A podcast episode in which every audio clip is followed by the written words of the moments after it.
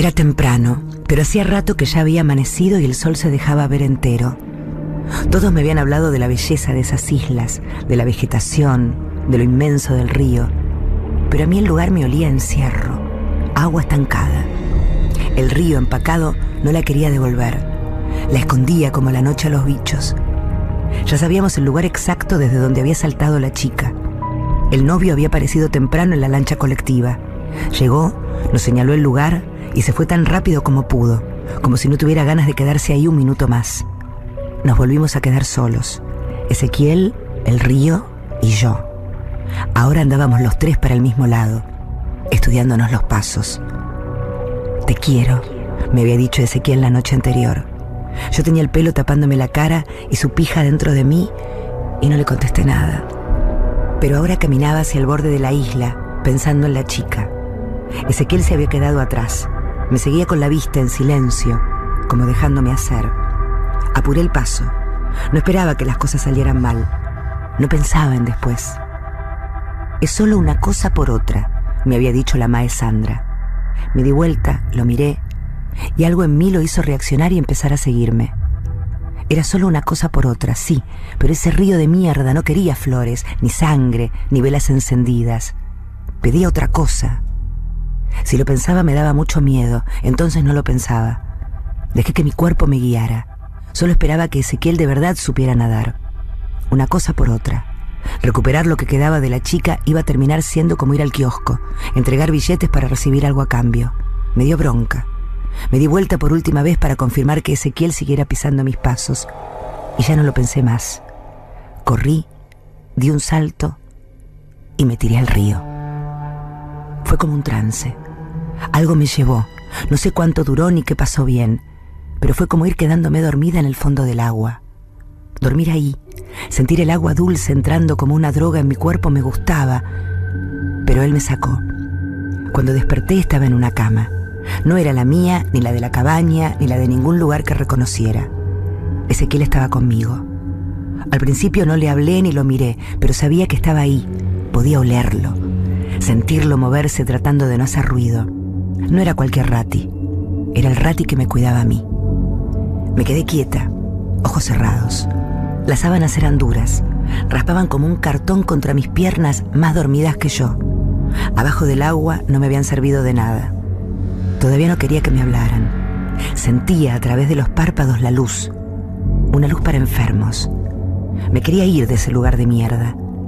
Ezequiel me sacó, me salvó.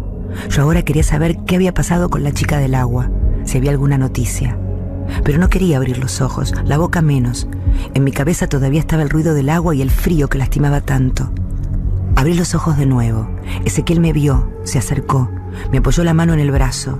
Quise decirle que estaba bien, que mejor no fuéramos de ese lugar horrible, que quería volver a mi casa, pero sobre todo que lo quería él. Pero no me salía nada. Ya pasó todo, me tranquilizó.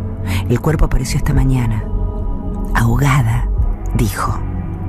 Y volvió el frío. Ya no traté de hablar. Me aflojé. Dejé caer la cabeza en la almohada. Cerré los ojos ahogada. Era todo cierto. Me pareció poco. Me dio bronca. Ahogada. ¿Cómo decir que me parte en mil las esquinitas mi hueso? Que han caído los esquemas de mi vida. Ahora que todo era perfecto. Y algo más que eso, me sorbiste el seso y me desciende el peso de este cuerpecito mío que se ha convertido en río, de este cuerpecito mío que se ha convertido en río.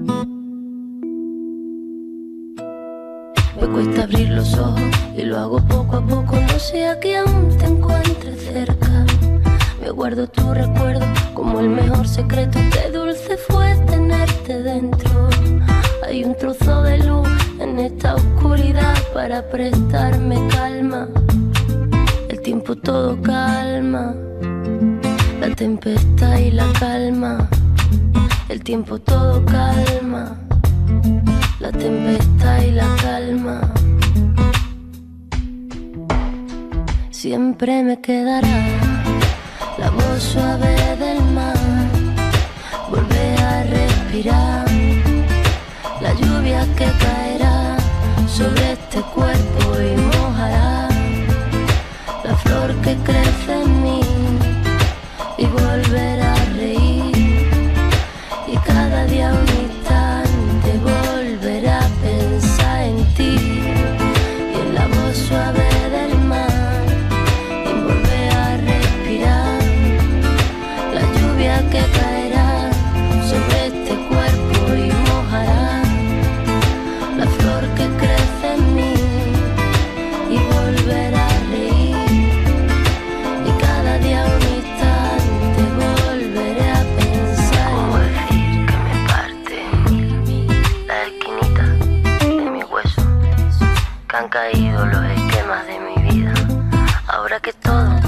perfecto y algo más que eso me sorbita el seso y me desciende el peso de este cuerpecito mío que se ha convertido en río. Siempre me quedará la voz suave del mar, volver a respirar la lluvia que caerá sobre este cuerpo y mojará